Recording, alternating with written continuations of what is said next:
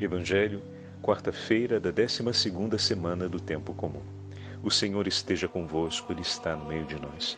Proclamação do Evangelho de Jesus Cristo, segundo São Mateus. Glória a vós, Senhor. Naquele tempo disse Jesus aos seus discípulos: Cuidado com os falsos profetas.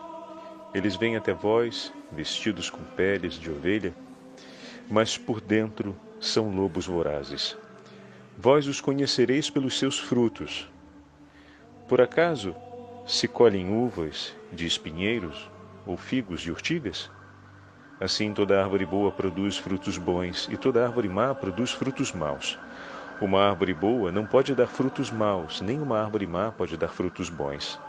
Toda árvore que não dá bons frutos é cortada e jogada no fogo. Portanto, pelos seus frutos vós os conhecereis. Palavra da salvação. Glória a vós, Senhor. Quarta-feira da 12 segunda semana do tempo comum, em nome do Pai, do Filho e do Espírito Santo. Amém. Queridos irmãos e irmãs, a Santa Liturgia nos dá a graça de continuarmos o sétimo capítulo do Evangelho de São Mateus, tão rico em imagens e tão rico em ensinamentos. É o sétimo capítulo que conclui o discurso, o longo discurso do Sermão da Montanha. Ontem tivemos a grande alegria de celebrarmos a memória de São Luís Gonzaga. E acredito que muitos dos nossos ouvintes não conheciam a sensibilidade, a devoção a São Luís Gonzaga. Né?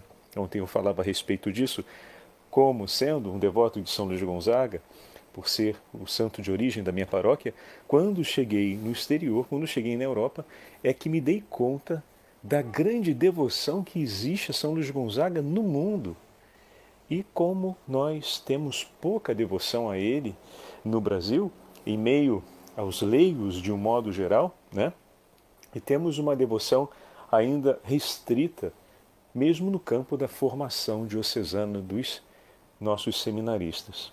E como São Luís Gonzaga acompanha com sua intercessão o percurso de vida de todos os seus devotos. Uma particularidade que ontem eu acabei deixando de falar foi que São Carlos Borromeu foi aquele que deu a primeira comunhão a São Luís Gonzaga. Isso nos leva àquela imagem que há tempos atrás fizemos referimento um dia.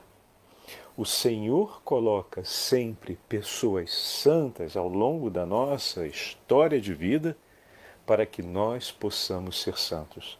Ele faz com que, pelas mãos de Maria, sempre os seus amigos se encontrem ele aproxima, a Virgem Maria tem essa particular missão: aproximar os homens que se abrem ao amor do seu filho para que mutuamente possam se animar no caminho da fé. Por isso, em tantas ocasiões, o padre sempre frisou que o nosso relacionamento com a esposa, o nosso relacionamento com os filhos, o nosso relacionamento com os nossos amigos precisa ser um relacionamento santo, o que, que significa isso? As coisas de Deus, falar de Deus, pensar a memória da palavra de Deus, comentar sobre os prodígios de Deus, dividir a nossa esperança no nome do Senhor, a vida nos sacramentos e o efeito da graça sacramental, precisa fazer parte da nossa amizade precisa fazer parte da nossa relação esponsal se somos casados, precisa fazer parte da nossa relação como irmãos se dividimos uma mesma casa, uma mesma família em comum. Precisa fazer parte dos nossos relacionamentos com aqueles do ambiente de trabalho, com aqueles do ambiente da vida paroquial, com alegria. É uma parte importante, porque caminhamos nessa vida e todas as relações que o Senhor nos permite ter ao longo dessa história estão sempre nas mãos de Deus e elas acontecem em favor da nossa santificação. Deus faz as pessoas passarem na nossa vida para que nós possamos ser mais santos, ou melhor, para que nós possamos crescer juntos no caminho da santidade. E isso nós já sabemos, porque o apóstolo Paulo nos fala que diante da fraqueza do meu irmão, eu preciso ser forte para sustentá-lo no vigor da fé. Diante da fortaleza do meu irmão, eu sou chamado a glorificar a Deus. dar glórias ao Senhor. São Paulo vai dizer isso na carta aos Coríntios, no capítulo 15. Eu me glorio das minhas fraquezas, porque é nessas horas que eu vejo a potência de Deus acontecendo em minha vida. Porque as minhas fraquezas me fazem pensar e suplicar o poder de Deus. E é exatamente naquelas horas que eu vejo como o Senhor move inúmeros corações para serem por mim socorro e esperança, certeza da Sua presença. E meu irmão, minha irmã, completando a nossa meditação de ontem, se o Senhor nos dá essa graça de vivermos assim nesse tempo, quanto mais não considerar a graça a São Luís Gonzaga e a todos os nossos irmãos que nos precederam no reino dos céus, a intercederem e a zelarem por nós com ainda maior amor, um ardor e um potencial de obras ainda mais esplendoroso do que aquele que o socorro da graça de Deus permite que seja eficaz no tempo em que estamos juntos. Ele que na glória contempla a face de Deus, com qual esplendor de intercessão não se lança aos pés do Senhor, ao lado da Virgem Maria, para interceder por nós. Está vendo como é que ser cristão é ser um homem devoto?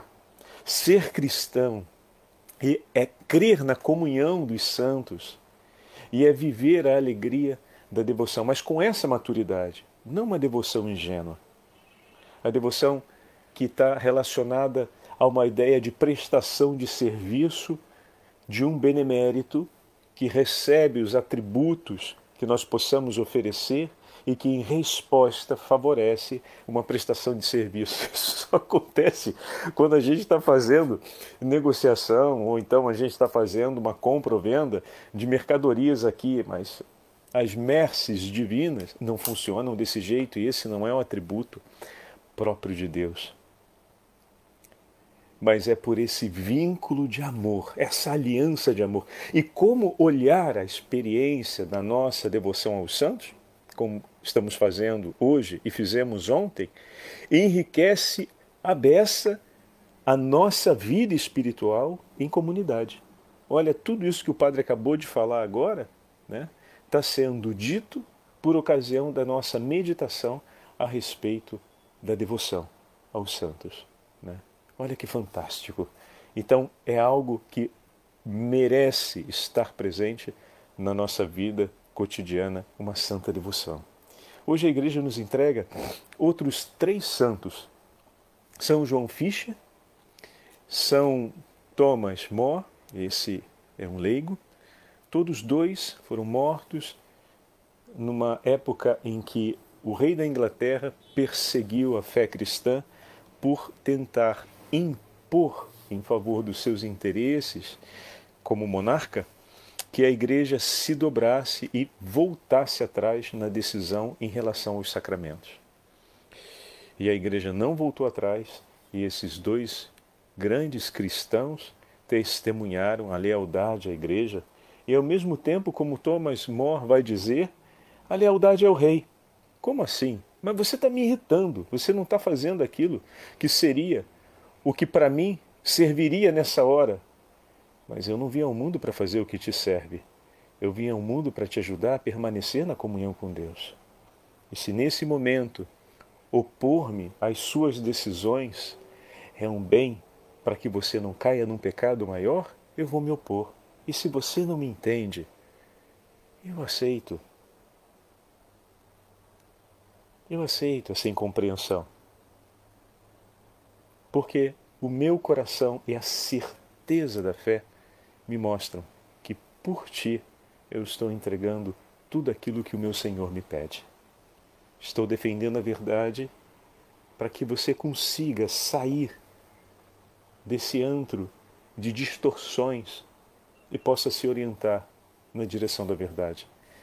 Permanecer como uma luz acesa significa estar no foco dos olhares.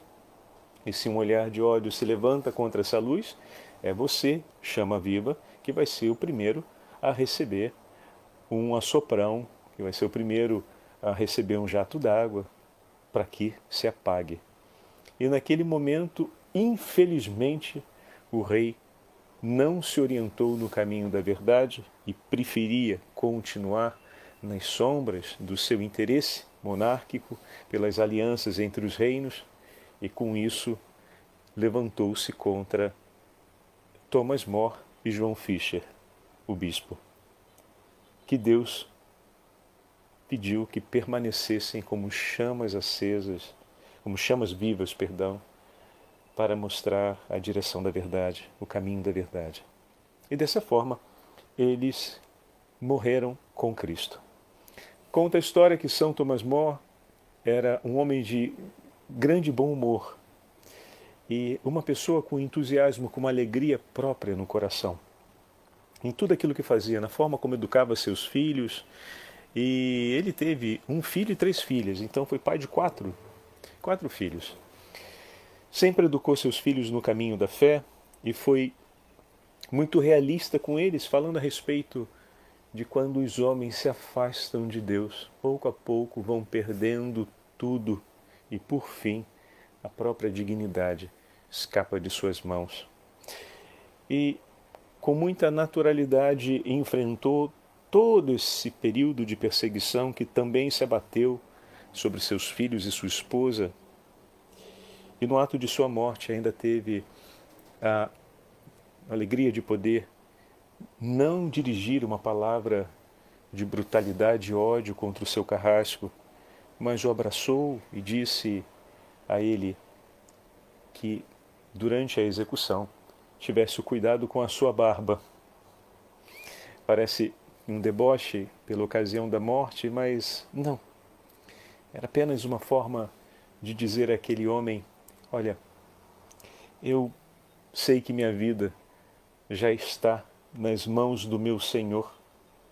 Então te peço que aquilo que vai ficar em tuas mãos, que não é a minha vida, mas já será o meu corpo, que você tenha apenas o cuidado de preservar a minha barba. Essa é a certeza do homem que sabe que as mãos que guiam a história são as mãos do seu Senhor, que sabe em quais mãos está confiando a sua vida.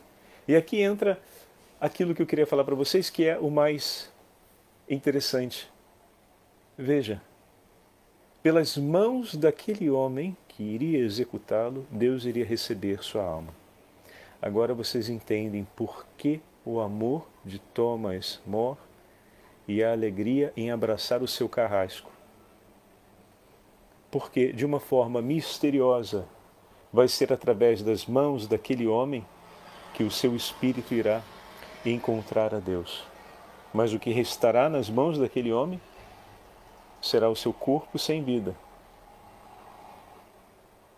E também a história de ter levado para longe dos seus irmãos ou seja, daqueles que ali estão, a vida de um santo. Que grande peso! Quando alguém se dá conta dos erros que faz, dos erros que comete ao longo da vida, pode vir um remorso tão grande que seja difícil reencontrar o prumo, reencontrar o horizonte. E a gente não costuma olhar com essa interpretação positiva, vamos dizer assim. Eu uso a expressão interpretação positiva, mas não é que possam ter muitas interpretações, porque a expressão interpretação ela pode dar a ideia de que é o mundo do faz quem quer, você interpreta como quiser, e não é bem assim. A gente está sempre olhando a partir da mesma métrica, estamos olhando agora a vida é, e o momento do martírio de São Thomas More, a, a mesma métrica, ou seja, a mesma medida de Mateus 5, estamos sempre ali, a centralidade é o amor. Né? O ponto central, essa mudança de paradigma, ou recolocar de novo no eixo essa realidade do amor. Então, dessa forma, a gente está olhando esse episódio. E naquele momento, uma palavra de bom humor, um abraço sincero, era uma forma de selar com aquele que iria levá-lo à morte uma aliança de esperança. Para que quando lá na frente ele viesse a cair em si, porque todo aquele que morre por Cristo e que morre com Cristo, morre rezando por aqueles que lhe tiraram, digamos assim, a vida, né? Assim como Santo Estevão morreu rezando por São Paulo, por seus agressores, assim como todos nós cristãos no mundo morremos e entregamos a nossa vida, como temos falado sempre, em oração pela conversão dos pecadores.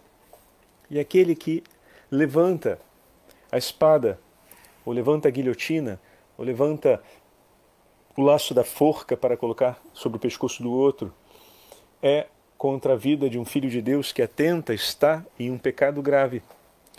E quando ele cai em si sobre a profundidade da gravidade desse e de tantos outros pecados que cometeu, o inimigo virá com remorso para tentar afligi-lo, para impedir que ele reconheça, conheça e espere na misericórdia de Deus.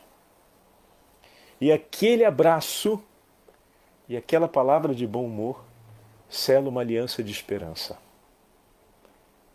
Porque antes que as suas mãos ceifassem a vida daquele santo homem, aquele santo homem já havia deixado declarado diante dele que a sua vida estava nas mãos do Senhor e que por isso também a vida dele, como carrasco que é algoz, estava nas mãos do Senhor.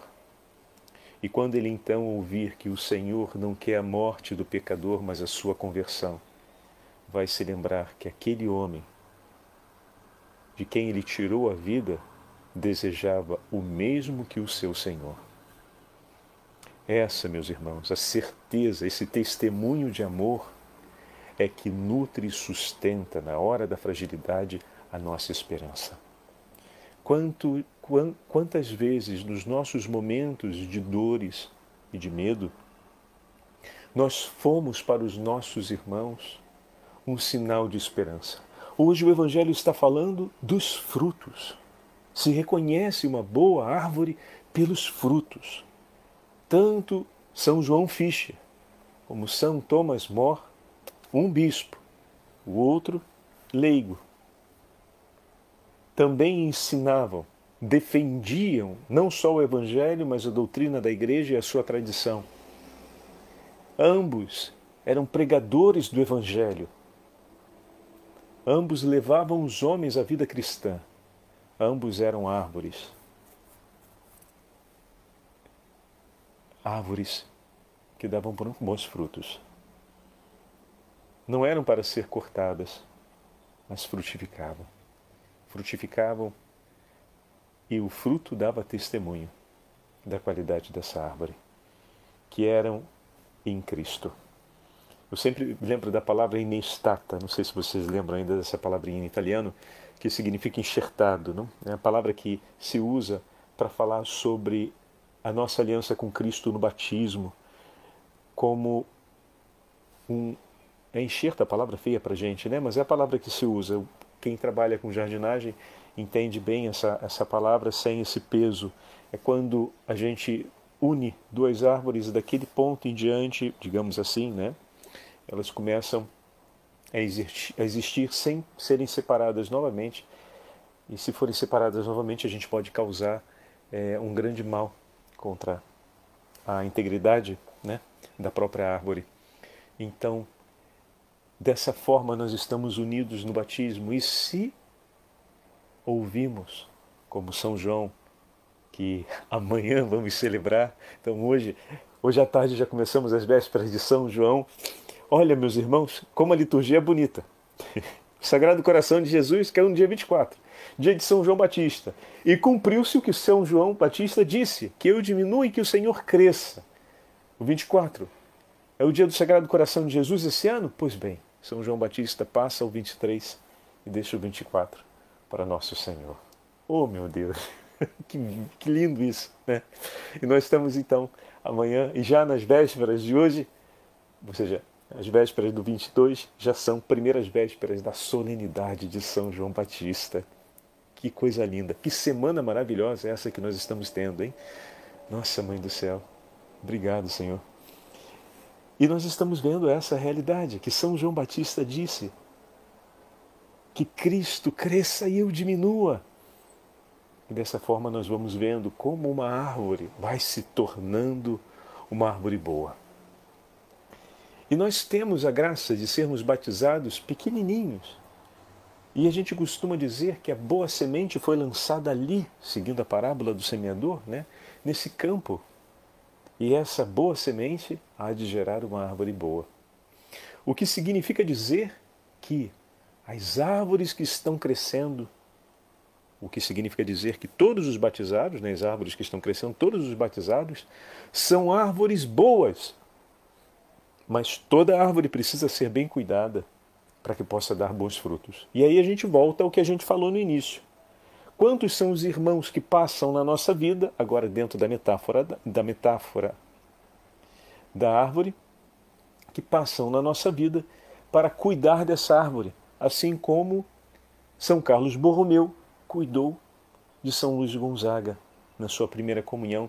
E foi o bispo que inspirou São Luís Gonzaga, o primeiro bispo que deixa Roma e segue para a sede da sua diocese, que era Milão, em meio à peste, para dizer, por ocasião do Concílio de Trento, o bispo deve estar em sedes, não deve estar. Às vezes o bispo era filho de uma família nobre e, e tinha reinos que comandava porque era propriedade da família e ele ficava naquela região que era de sua família, mesmo sendo nomeado bispo titular de uma diocese distante.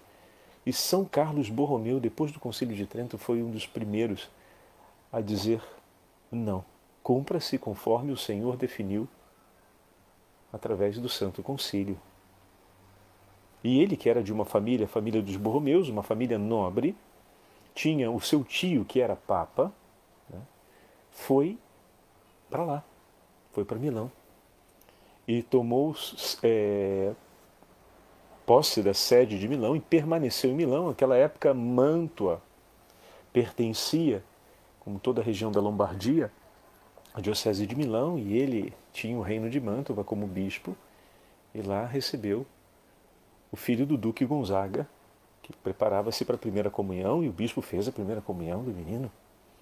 Olha que maravilha! O confessou e foi aquele que inspirou São Luís Gonzaga no início de sua vocação. Obviamente, depois os sacerdotes jesuítas que o acompanharam, por isso ele foi para a companhia de Jesus. Mas olha aqui, a sementinha da boa árvore plantada, cuidada pelo coração da mãe de São Luís Gonzaga, que o educou na fé, sendo regada para poder gerar bons frutos, exatamente como o Evangelho de hoje nos fala. Quantos foram os nossos irmãos que, como São Carlos Borromeu, passaram na nossa vida e nos ajudaram? Quantos são aqueles outros que nós nem sabemos, porque faziam parte da devoção da nossa avó, da nossa bisavó, do nosso bisavô, que intercedia constantemente aos seus santos intercessores pedindo sua família e pedindo que a família fosse sempre de Deus e lugar bendito aos olhos de Deus, a nossa casa, a nossa história. E quantos são aqueles que no céu rezam e intercedem e cuidam de maneira ordinária, sobrenaturalmente, dessa boa semente que é você, que sou eu, para que possa dar bons frutos. Agora, diante da ciência de tudo isso, que o padre está dizendo e que não é apenas uma ideia, mas essa é uma verdade evangélica que nós recolhemos na tradição da igreja, nós recolhemos na Sagrada Escritura, nós recolhemos no ensinamento da doutrina. Como nós nos colocamos diante disso? O quanto isso ilumina a nossa vida para sermos homens e mulheres que sabem dizer sempre obrigado e ter um olhar para o próximo entalhado pela esperança cristã, pela certeza do socorro de Deus. Lembre, você se lembra, alguns dias atrás falamos sobre a providência.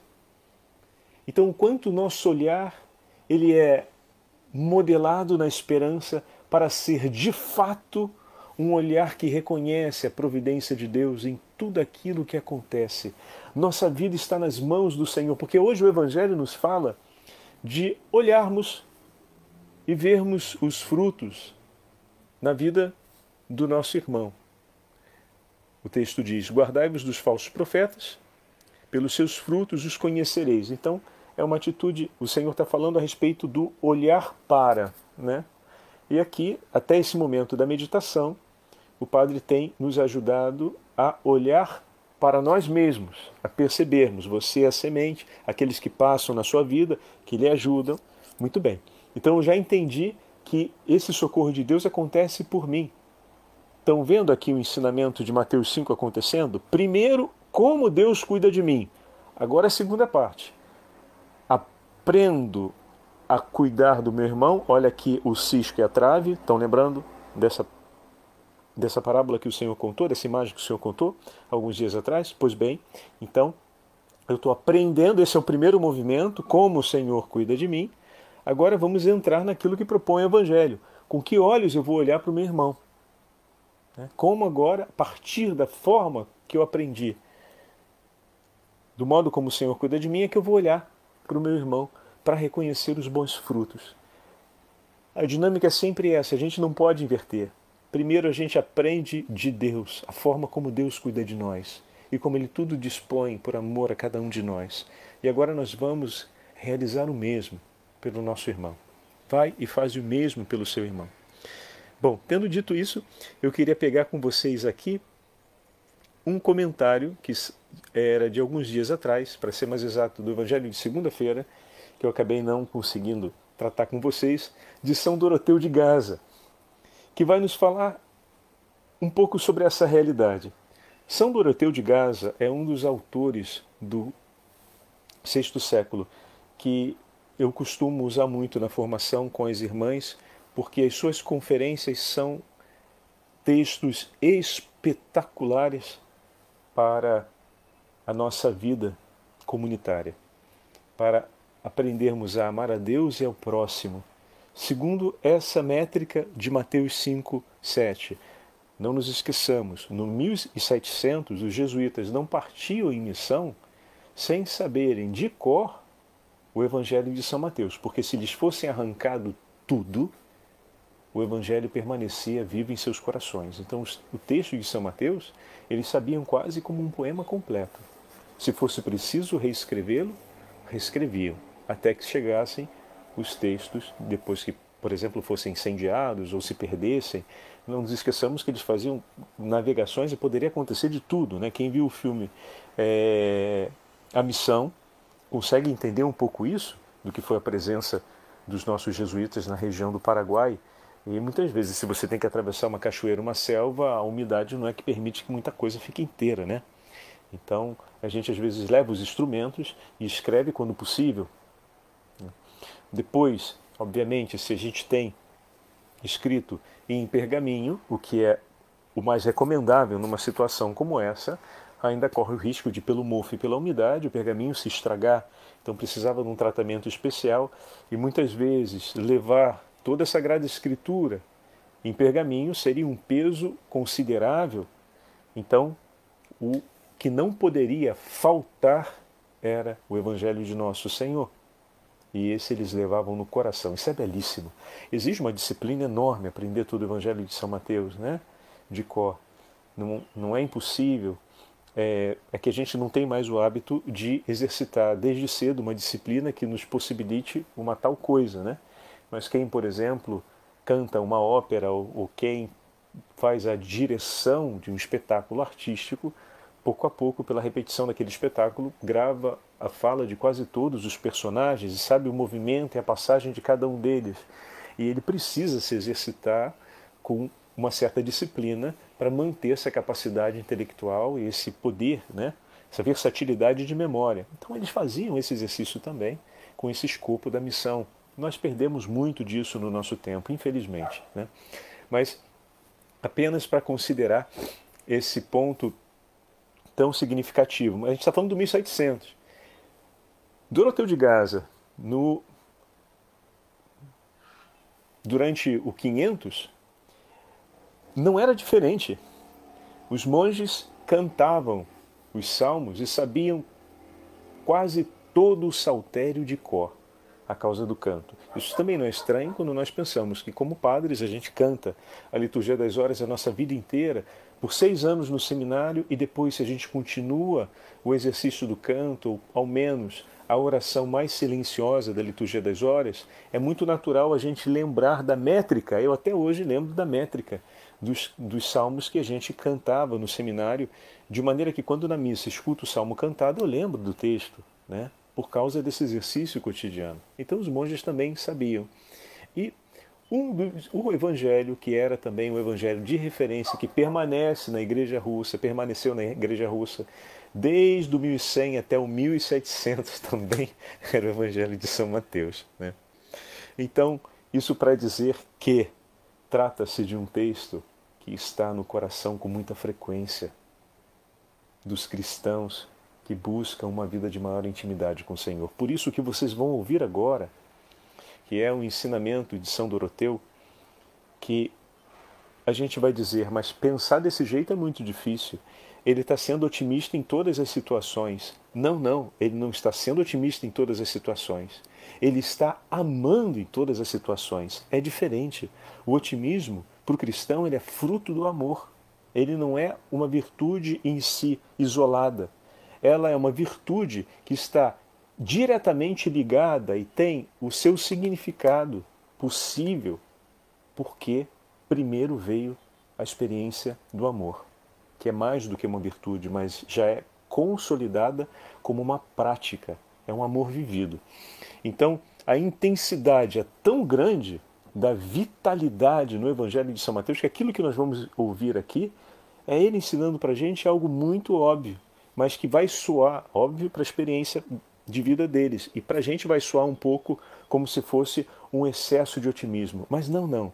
Na medida em que nós vamos praticando aquilo que estamos fazendo ao longo desse dia, desses dias, que é colocar a centralidade sobre o amor, né, a coluna dorsal, o epicentro da nossa prática de vida, é o amor nessa medida, aprenda da forma como Deus me ama, a amar o meu irmão, nós vamos conseguir também colocar em prática aquilo que São Doroteu de Gaza nos está ensinando aqui. Vamos ouvir agora o texto? Certas pessoas convertem em maus humores todos os alimentos que absorvem, mesmo que sejam alimentos de boa qualidade. A responsabilidade não é dos alimentos, mas do temperamento dessas pessoas, que alterna os alimentos. Da mesma maneira, se a nossa alma tiver uma disposição má, olha agora, tudo lhe fará mal. Até as coisas vantajosas serão, por ela, transformadas em coisas prejudiciais ou que lhe fazem mal. Não é verdade que, se deitarmos umas ervas amargas num pote de mel, as ervas alteram o conteúdo do pote, tornando amargo o mel? Então, é isso que nós fazemos. Espalhamos azedume e destruímos o bem do próximo, olhando para ele a partir da nossa má disposição interior. É preciso começar do nosso interior para poder transformarmos aquilo que vemos e como vemos. Olha que grande passo ele está nos ensinando, hein? Outras pessoas têm um temperamento que não transforma tudo em bons humores, incluindo os alimentos nocivos. Os porcos têm uma excelente constituição. Comem cascas, caroços de tâmaras e até lixo, e transformam esses alimentos em viandas suculentas. Também nós, se tivermos bons hábitos e uma disciplina de vida interior e um bom estado de ânima, poderemos aproveitar tudo, incluindo aquilo que não é tão aproveitável assim aos olhos dos homens, tal como o alimento que os porcos comem não parece ser tão aproveitável, mas se torna, para eles, nutrição. Como diz o livro dos Provérbios, quem olha com doçura obterá sempre misericórdia. Mas também o mesmo livro nos recorda: todas as coisas são contrárias ao homem insensato, que nada vê de bom sobre toda a bondade. Forte, né? Vamos mais adiante. Ouvi contar de um irmão que, quando ia visitar outro irmão, e encontrava a cela descuidada e desordenada, pensava consigo: que feliz é este meu irmão, que está completamente desprendido das coisas terrenas, elevando totalmente o seu espírito para o alto, de tal maneira que nem tem tempo para arrumar a cela. Quando ia visitar outro irmão e encontrava a cela arrumada e em boa ordem, pensava consigo: a cela deste meu irmão está tão arrumada como a sua alma. Tal como a sua alma, assim também é a sua cela. Bendito seja Deus. E não dizia de nenhum dos dois: este é desordenado, ou então este aqui é um frívolo e um pouco disciplinado. Graças ao seu excelente estado de alma, de tudo ele conseguia tirar um proveito para o bem de seu irmão. Em tudo conseguia olhar o bem do próximo e estimar a isso. Que Deus, na sua bondade, nos dê também um bom estado de alma, para que possamos tudo aproveitar, sem nunca pensar mal do próximo ou estimarmos o gosto por fazê-lo. Se a nossa malícia nos inspirar juízos e suspeitas em relação ao nosso irmão, transformemo-nos rapidamente, pois não ver o mal do próximo é, com a ajuda de Deus, uma fonte de bondade e um penhor de vida para nós. Grandes palavras, não é mesmo? Eu acredito que talvez a gente tenha pensado em algum momento, ah, mas essa é a atitude de um ingênuo, ouvindo né, o testemunho que ele fala a respeito desse monge. E a gente fala, ah, mas é um monge tão bonzinho, via tudo tão bonzinho. E aí, padre, como é que a gente vai corrigir o erro? Como é que a gente vai resolver os problemas? O camarada está vendo que tudo é bom sempre, ora bola, vai dar tudo certo. Para isso, a gente vai ver em uma outra meditação, que é quando a gente precisa aplicar as medidas da verdade para chamar o irmão à vida. Mas nesse caso, é importante que aqueles que têm o vínculo de cuidado e de governo possam realizá-lo. E depois a gente vai falar disso de uma maneira mais, mais adequada. Também nas conferências de São Doroteu de Gaza, esse ponto é colocado. Como referir ao seu irmão e como referir ao, a um superior que é responsável por vocês, né? O modo de chamar aquele irmão à vida sem perder o vínculo da caridade no fazer e a centralidade do teu coração no amar. Então fica aqui o gostinho, que a gente já passou bastante do nosso tempo, para as nossas próximas meditações e para trazer mais textos de São Doroteu de Gaza. O Senhor esteja convosco, Ele está no meio de nós. Pela intercessão de São Doroteu de Gaza e da Beatíssima Virgem Maria, pela intercessão de São João Fischer e de São Tomás Mó, abençoe-vos o Deus Todo-Poderoso, Pai, Filho e Espírito Santo. Amém.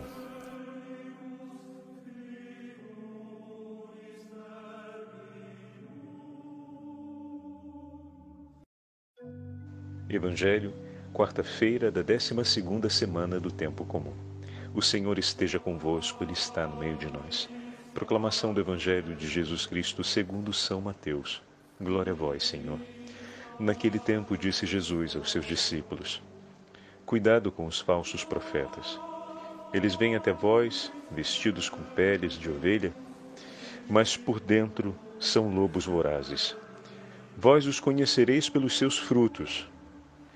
Por acaso se colhem uvas de espinheiros ou figos de urtigas? Assim toda árvore boa produz frutos bons, e toda árvore má produz frutos maus. Uma árvore boa não pode dar frutos maus, nem uma árvore má pode dar frutos bons. Toda árvore que não dá bons frutos é cortada e jogada no fogo. Portanto, pelos seus frutos vós os conhecereis. Palavra da salvação. Glória a vós, Senhor. Quarta-feira da 12 segunda semana do tempo comum, em nome do Pai, do Filho e do Espírito Santo. Amém. Queridos irmãos e irmãs, a Santa Liturgia nos dá a graça de continuarmos o sétimo capítulo do Evangelho de São Mateus, tão rico em imagens e tão rico em ensinamentos é o sétimo capítulo que conclui o discurso, o longo discurso do Sermão da Montanha. Ontem tivemos a grande alegria de celebrarmos a memória de São Luís Gonzaga. E acredito que muitos dos nossos ouvintes não conheciam a sensibilidade, a devoção a São Luís Gonzaga. Ontem eu falava a respeito disso, como sendo um devoto de São Luís Gonzaga, por ser o santo de origem da minha paróquia, quando cheguei no exterior, quando cheguei na Europa, é que me dei conta da grande devoção que existe a São Luís Gonzaga no mundo. E como nós temos pouca devoção a ele no Brasil, em meio aos leigos de um modo geral, né? E temos uma devoção ainda restrita, mesmo no campo da formação diocesana dos nossos seminaristas. E como São Luís Gonzaga acompanha com sua intercessão o percurso de vida de todos os seus devotos. Uma particularidade que ontem eu acabei deixando de falar foi que São Carlos Borromeu foi aquele que deu a primeira comunhão a São Luís Gonzaga. Isso nos leva àquela imagem que há tempos atrás fizemos referimento um dia. O Senhor coloca sempre pessoas santas ao longo da nossa história de vida para que nós possamos ser santos. Ele faz com que, pelas mãos de Maria, sempre os seus amigos se encontrem ele aproxima, a Virgem Maria tem essa particular missão: aproximar os homens que se abrem ao amor do seu filho para que mutuamente possam se animar no caminho da fé. Por isso, em tantas ocasiões, o padre sempre frisou que o nosso relacionamento com a esposa, o nosso relacionamento com os filhos, o nosso relacionamento com os nossos amigos precisa ser um relacionamento santo, o que, que significa isso? As coisas de Deus, falar de Deus, pensar a memória da palavra de Deus, comentar sobre os prodígios de Deus, dividir a nossa esperança no nome do Senhor, a vida nos sacramentos e o efeito da graça sacramental, precisa fazer parte da nossa amizade. Precisa fazer parte da nossa relação esponsal se somos casados, precisa fazer parte da nossa relação como irmãos se dividimos uma mesma casa, uma mesma família em comum. Precisa fazer parte dos nossos relacionamentos com aqueles do ambiente de trabalho, com aqueles do ambiente da vida paroquial, com alegria. É uma parte importante, porque caminhamos nessa vida e todas as relações que o Senhor nos permite ter ao longo dessa história estão sempre nas mãos de Deus e elas acontecem em favor da nossa santificação. Deus faz as pessoas passarem na nossa vida para que nós possamos ser mais santos, ou melhor, para que nós possamos crescer juntos no caminho da santidade.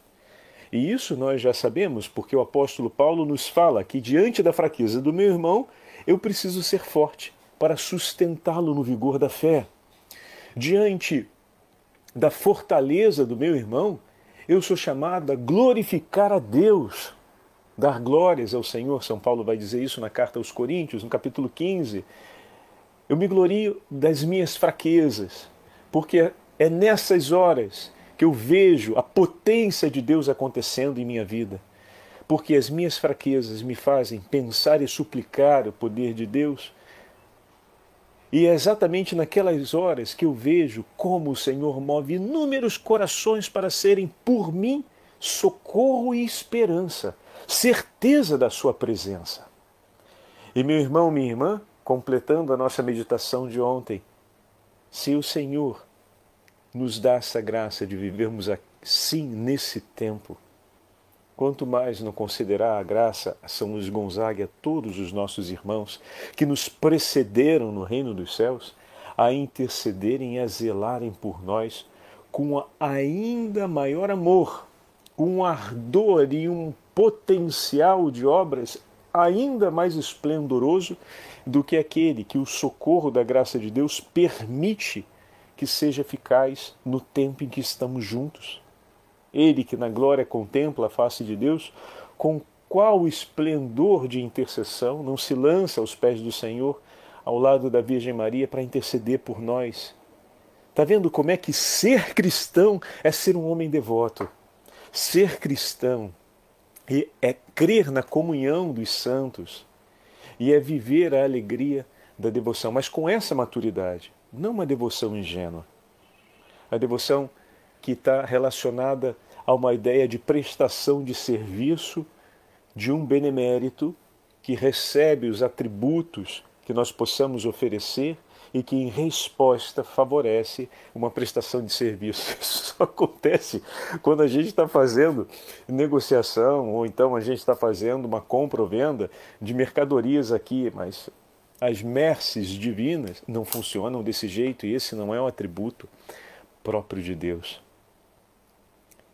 Mas é por esse vínculo de amor, essa aliança de amor. E como olhar a experiência da nossa devoção aos santos? Como estamos fazendo hoje e fizemos ontem, enriquece a beça a nossa vida espiritual em comunidade. Olha, tudo isso que o padre acabou de falar agora está né, tá sendo dito por ocasião da nossa meditação a respeito da devoção aos santos. Né? Olha que fantástico. Então, é algo que merece estar presente na nossa vida cotidiana uma santa devoção. Hoje a igreja nos entrega outros três santos: São João Fischer, São Thomas More, esse é um leigo. Todos dois foram mortos numa época em que o rei da Inglaterra perseguiu a fé cristã por tentar impor em favor dos seus interesses como monarca que a igreja se dobrasse e voltasse atrás na decisão em relação aos sacramentos. E a igreja não voltou atrás, e esses dois grandes cristãos testemunharam a lealdade à igreja, e ao mesmo tempo, como Thomas More vai dizer, a lealdade ao rei. Como assim? Mas você está me irritando, você não está fazendo aquilo que seria o que para mim serviria nessa hora mas eu não vim ao mundo para fazer o que te serve. Eu vim ao mundo para te ajudar a permanecer na comunhão com Deus. E se nesse momento opor-me às suas decisões é um bem para que você não caia num pecado maior, eu vou me opor. E se você não me entende, eu aceito. Eu aceito essa incompreensão. Porque o meu coração é a certeza da fé me mostram que por ti eu estou entregando tudo aquilo que o meu Senhor me pede. Estou defendendo a verdade para que você consiga sair desse antro de distorções e possa se orientar na direção da verdade. Permanecer como uma luz acesa significa estar no foco dos olhares. E se um olhar de ódio se levanta contra essa luz, é você, chama viva, que vai ser o primeiro a receber um assoprão, que vai ser o primeiro a receber um jato d'água para que se apague. E naquele momento, infelizmente, o rei não se orientou no caminho da verdade e preferia continuar nas sombras do seu interesse monárquico pelas alianças entre os reinos e com isso levantou-se contra Thomas More e João Fischer, o bispo. Que Deus pediu que permanecessem como chamas acesas, como chamas vivas, perdão, para mostrar a direção da verdade, o caminho da verdade. E dessa forma, eles morreram com Cristo. Conta a história que São Thomas More era um homem de grande bom humor, e uma pessoa com entusiasmo, com uma alegria própria no coração, em tudo aquilo que fazia, na forma como educava seus filhos. E ele teve um filho e três filhas, então foi pai de quatro, quatro filhos. Sempre educou seus filhos no caminho da fé e foi muito realista com eles, falando a respeito de quando os homens se afastam de Deus, pouco a pouco vão perdendo tudo e, por fim, a própria dignidade escapa de suas mãos. E com muita naturalidade enfrentou todo esse período de perseguição que também se abateu sobre seus filhos e sua esposa. E no ato de sua morte ainda teve a alegria de poder não dirigir uma palavra de brutalidade e ódio contra o seu carrasco, mas o abraçou e disse a ele que durante a execução tivesse cuidado com a sua barba. Parece um deboche pela ocasião da morte, mas não. Era apenas uma forma de dizer àquele homem: Olha, eu sei que minha vida já está nas mãos do meu Senhor. Então te peço que aquilo que vai ficar em tuas mãos, que não é a minha vida, mas já será o meu corpo, que você tenha apenas o cuidado de preservar a minha barba. Essa é a certeza do homem que sabe que as mãos que guiam a história são as mãos do seu Senhor, que sabe em quais mãos está confiando a sua vida. E aqui entra aquilo que eu queria falar para vocês, que é o mais interessante. Veja, pelas mãos daquele homem que iria executá-lo, Deus iria receber sua alma.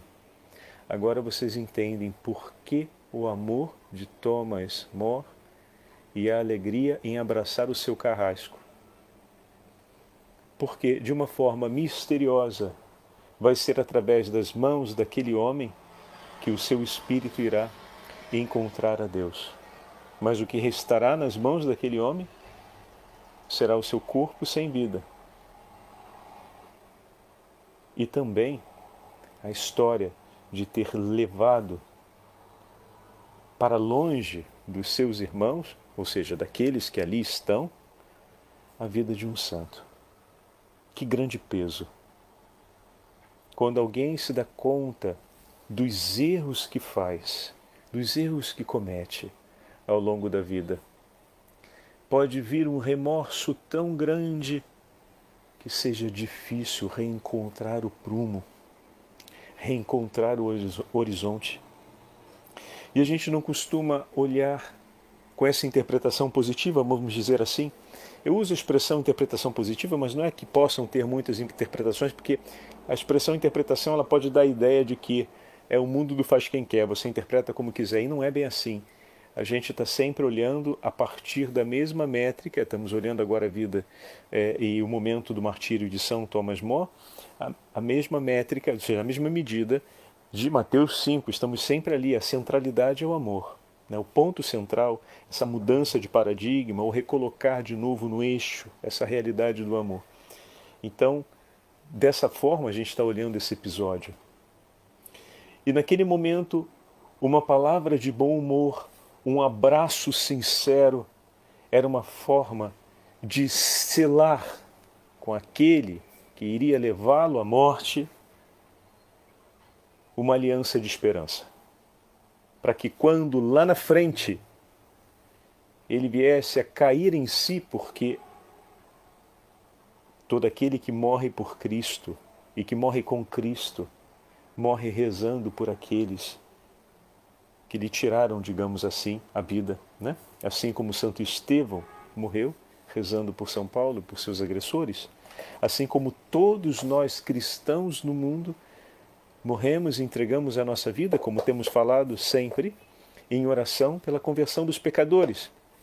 E aquele que levanta a espada, ou levanta a guilhotina, ou levanta o laço da forca para colocar sobre o pescoço do outro, é contra a vida de um filho de Deus que atenta, está em um pecado grave. E quando ele cai em si, sobre a profundidade da gravidade desse e de tantos outros pecados que cometeu. O inimigo virá com remorso para tentar afligi-lo, para impedir que ele reconheça, conheça e espere na misericórdia de Deus. E aquele abraço e aquela palavra de bom humor sela uma aliança de esperança. Porque antes que as suas mãos ceifassem a vida daquele santo homem aquele santo homem já havia deixado declarado diante dele que a sua vida estava nas mãos do Senhor e que por isso também a vida dele, como carrasco que é algoz, estava nas mãos do Senhor.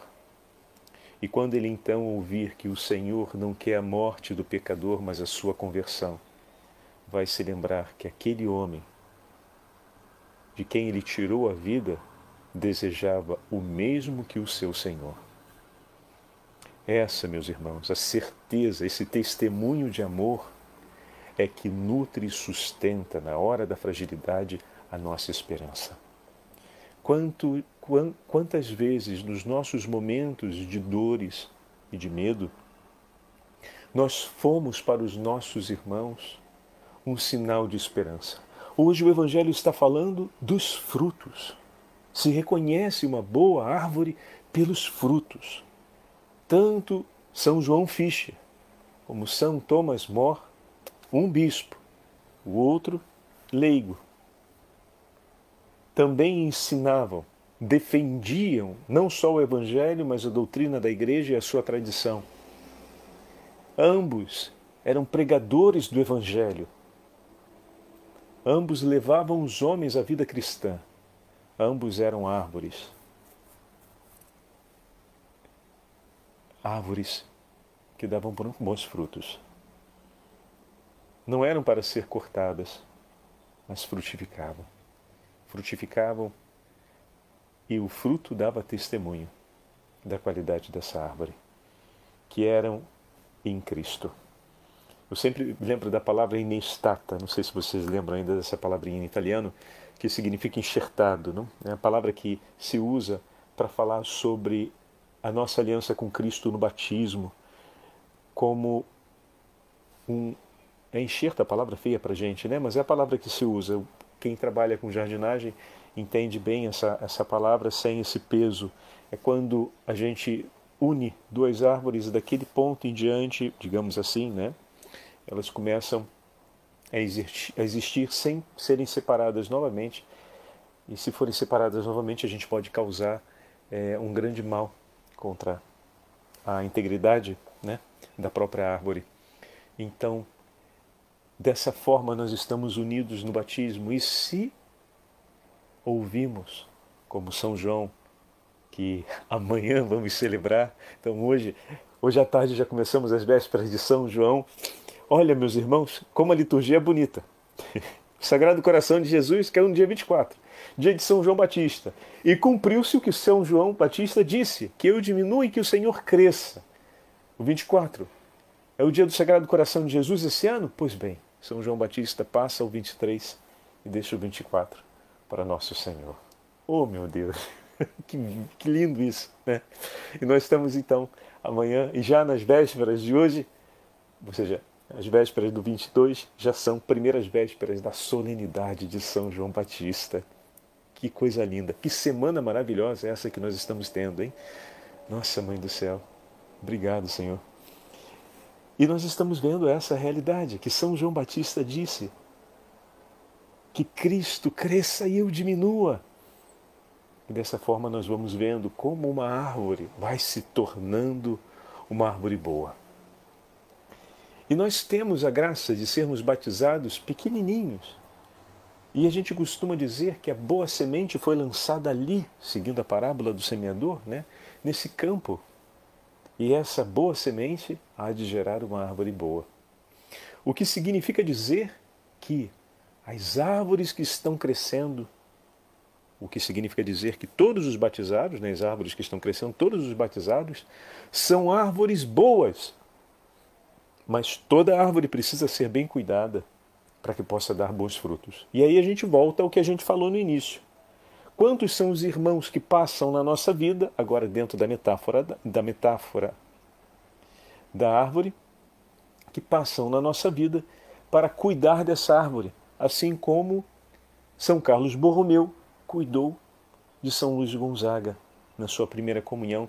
E foi o bispo que inspirou São Luís Gonzaga, o primeiro bispo que deixa Roma e segue para a sede da sua diocese, que era Milão, em meio à peste, para dizer por ocasião do Concílio de Trento, o bispo deve estar em sedes, não deve estar. Às vezes o bispo era filho de uma família nobre e, e tinha reinos que comandava porque era propriedade da família e ele ficava naquela região que era de sua família, mesmo sendo nomeado bispo titular de uma diocese distante.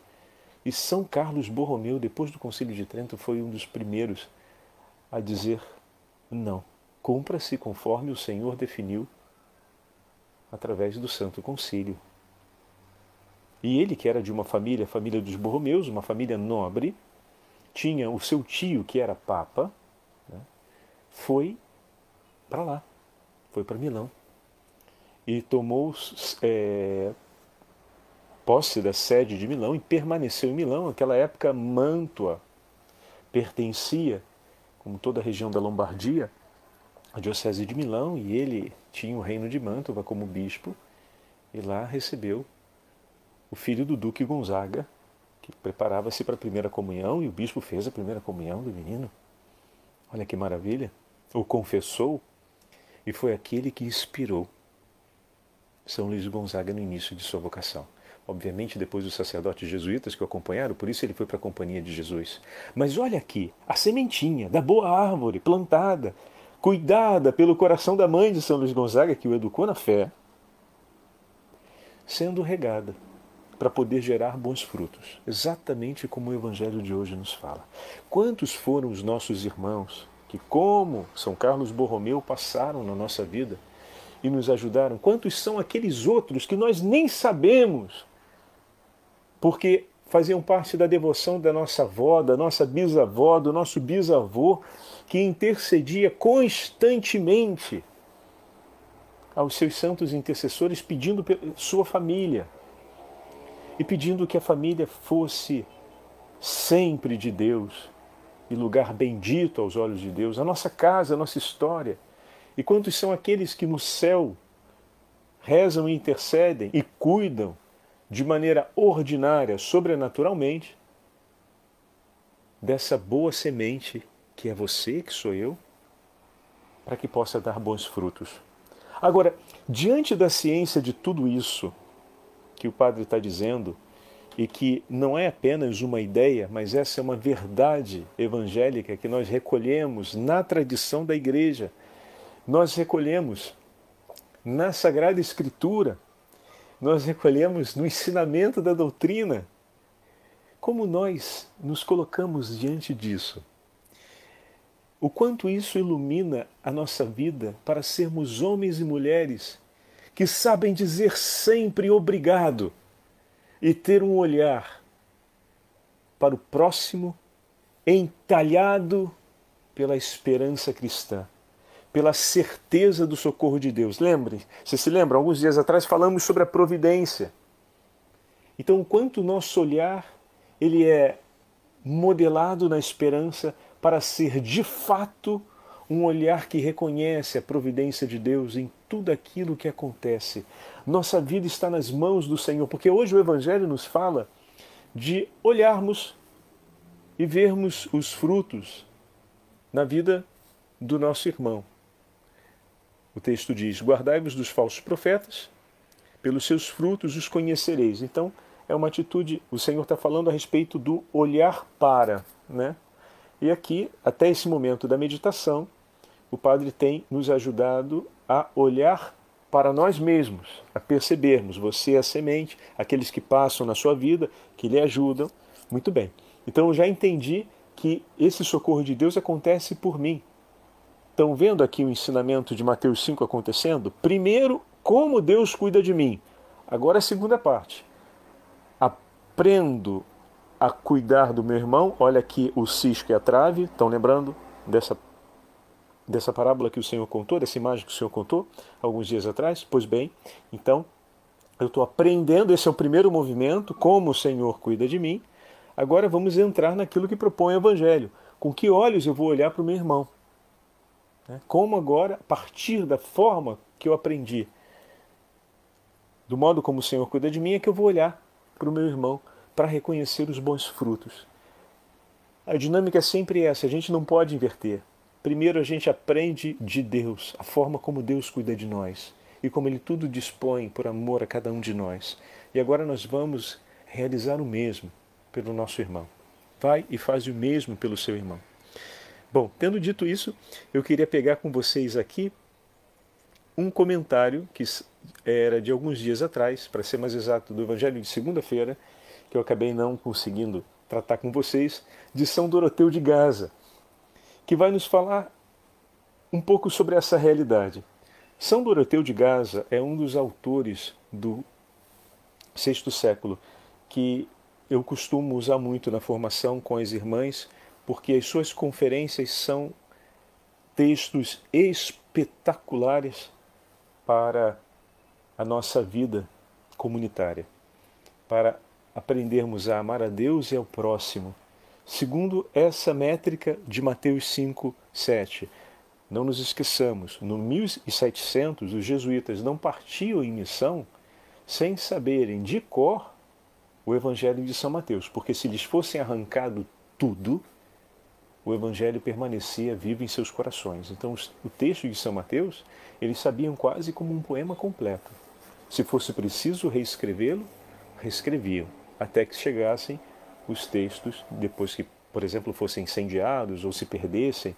Não nos esqueçamos que eles faziam navegações e poderia acontecer de tudo. Né? Quem viu o filme é, A Missão consegue entender um pouco isso, do que foi a presença dos nossos jesuítas na região do Paraguai. E muitas vezes, se você tem que atravessar uma cachoeira, uma selva, a umidade não é que permite que muita coisa fique inteira, né? Então, a gente às vezes leva os instrumentos e escreve quando possível. Depois, obviamente, se a gente tem escrito em pergaminho, o que é o mais recomendável numa situação como essa, ainda corre o risco de, pelo mofo e pela umidade, o pergaminho se estragar. Então precisava de um tratamento especial e muitas vezes levar toda a Sagrada Escritura em pergaminho seria um peso considerável.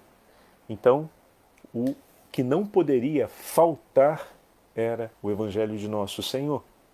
E esse eles levavam no coração. Isso é belíssimo. Exige uma disciplina enorme aprender todo o Evangelho de São Mateus, né? De cor. Não, não é impossível é, é, que a gente não tem mais o hábito de exercitar desde cedo uma disciplina que nos possibilite uma tal coisa, né? Mas quem, por exemplo, canta uma ópera ou, ou quem faz a direção de um espetáculo artístico, pouco a pouco, pela repetição daquele espetáculo, grava a fala de quase todos os personagens e sabe o movimento e a passagem de cada um deles. E ele precisa se exercitar com uma certa disciplina para manter essa capacidade intelectual e esse poder, né? essa versatilidade de memória. Então eles faziam esse exercício também com esse escopo da missão. Nós perdemos muito disso no nosso tempo, infelizmente. Né? Mas apenas para considerar esse ponto tão significativo. A gente está falando do 1700. Doroteu de Gaza, no, durante o 500, não era diferente. Os monges cantavam os salmos e sabiam quase todo o saltério de cor a causa do canto. Isso também não é estranho quando nós pensamos que, como padres, a gente canta a liturgia das horas a nossa vida inteira, por seis anos no seminário, e depois, se a gente continua o exercício do canto, ou ao menos a oração mais silenciosa da liturgia das horas, é muito natural a gente lembrar da métrica. Eu até hoje lembro da métrica dos, dos salmos que a gente cantava no seminário, de maneira que quando na missa escuto o salmo cantado, eu lembro do texto, né? Por causa desse exercício cotidiano. Então os monges também sabiam. E um, o evangelho, que era também um evangelho de referência, que permanece na igreja russa, permaneceu na igreja russa desde o 1100 até o 1700 também, era o evangelho de São Mateus. Né? Então, isso para dizer que Trata-se de um texto que está no coração com muita frequência dos cristãos que buscam uma vida de maior intimidade com o Senhor. Por isso que vocês vão ouvir agora, que é um ensinamento de São Doroteu, que a gente vai dizer, mas pensar desse jeito é muito difícil. Ele está sendo otimista em todas as situações. Não, não, ele não está sendo otimista em todas as situações. Ele está amando em todas as situações. É diferente. O otimismo, para o cristão, ele é fruto do amor. ele não é uma virtude em si isolada. Ela é uma virtude que está diretamente ligada e tem o seu significado possível porque primeiro veio a experiência do amor, que é mais do que uma virtude, mas já é consolidada como uma prática, é um amor vivido. Então, a intensidade é tão grande da vitalidade no Evangelho de São Mateus que aquilo que nós vamos ouvir aqui é ele ensinando para a gente algo muito óbvio, mas que vai soar óbvio para a experiência de vida deles. E para a gente vai soar um pouco como se fosse um excesso de otimismo. Mas não, não. Na medida em que nós vamos praticando aquilo que estamos fazendo ao longo desse dia, desses dias, que é colocar a centralidade sobre o amor, né, a coluna dorsal, o epicentro da nossa prática de vida, é o amor nessa medida. Aprenda da forma como Deus me ama, a amar o meu irmão. Nós vamos conseguir também colocar em prática aquilo que São Doroteu de Gaza nos está ensinando aqui. Vamos ouvir agora o texto? Certas pessoas convertem em maus humores todos os alimentos que absorvem, mesmo que sejam alimentos de boa qualidade. A responsabilidade não é dos alimentos, mas do temperamento dessas pessoas, que alterna os alimentos. Da mesma maneira, se a nossa alma tiver uma disposição má, olha agora, tudo lhe fará mal. Até as coisas vantajosas serão, por ela, transformadas em coisas prejudiciais ou que lhe fazem mal. Não é verdade que, se deitarmos umas ervas amargas num pote de mel, as ervas alteram o conteúdo do pote, tornando amargo o mel? Então, é isso que nós fazemos. Espalhamos azedume e destruímos o bem do próximo, olhando para ele a partir da nossa má disposição interior. É preciso começar do nosso interior para poder transformarmos aquilo que vemos e como vemos. Olha que grande passo ele está nos ensinando, hein? Outras pessoas têm um temperamento que não transforma tudo em bons humores, incluindo os alimentos nocivos. Os porcos têm uma excelente constituição. Comem cascas, caroços de tâmaras e até lixo, e transformam esses alimentos em viandas suculentas também nós, se tivermos bons hábitos e uma disciplina de vida interior e um bom estado de ânima, poderemos aproveitar tudo, incluindo aquilo que não é tão aproveitável assim aos olhos dos homens, tal como o alimento que os porcos comem não parece ser tão aproveitável, mas se torna para eles nutrição. Como diz o livro dos Provérbios, quem olha com doçura obterá sempre misericórdia. Mas também o mesmo livro nos recorda: todas as coisas são contrárias ao homem insensato, que nada vê de bom sobre toda a bondade. Forte, né? Vamos mais adiante.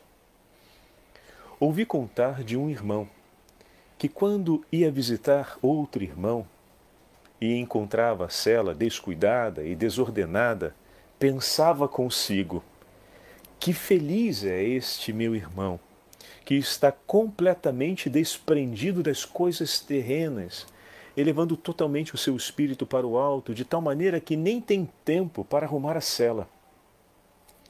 Quando ia visitar outro irmão e encontrava a cela arrumada e em boa ordem, pensava consigo: a cela deste meu irmão está tão arrumada como a sua alma.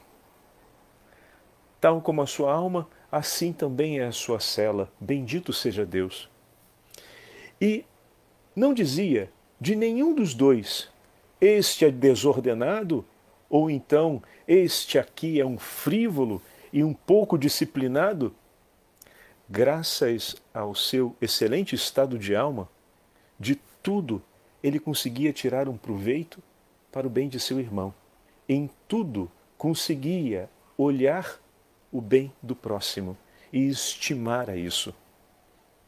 Que Deus, na sua bondade, nos dê também um bom estado de alma, para que possamos tudo aproveitar, sem nunca pensar mal do próximo ou estimarmos o gosto por fazê-lo.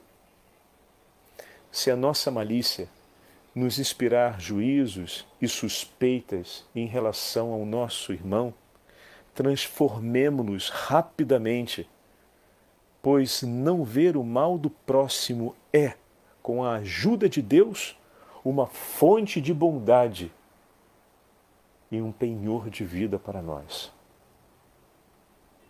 Grandes palavras, não é mesmo? Eu acredito que talvez a gente tenha pensado em algum momento, ah, mas essa é a atitude de um ingênuo, ouvindo né, o testemunho que ele fala a respeito desse monge. E a gente fala, ah, mas é um monge tão bonzinho, via tudo tão bonzinho. E aí, padre, como é que a gente vai corrigir o erro? Como é que a gente vai resolver os problemas? O camarada está vendo que tudo é bom sempre, ora bola, vai dar tudo certo. Para isso, a gente vai ver em uma outra meditação, que é quando a gente precisa aplicar as medidas da verdade para chamar o irmão à vida. Mas nesse caso, é importante que aqueles que têm o vínculo de cuidado e de governo possam realizá-lo. E depois a gente vai falar disso de uma maneira mais, mais adequada. Também nas conferências de São Doroteu de Gaza, esse ponto é colocado como referir ao seu irmão e como referir ao, a um superior que é responsável por vocês, né? O modo de chamar aquele irmão à vida sem perder o vínculo da caridade no fazer e a centralidade do teu coração no amar. Então fica aqui o gostinho, que a gente já passou bastante do nosso tempo, para as nossas próximas meditações e para trazer mais textos de São Doroteu de Gaza.